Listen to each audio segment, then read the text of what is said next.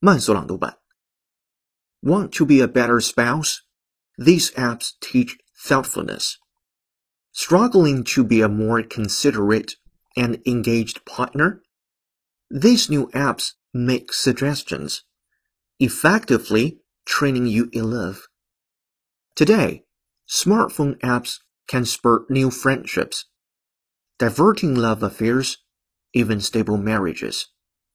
In his book, Dataclysm, OkCupid co-founder Christian Rudder analyzes data that suggests meeting digitally may even be the most efficient route.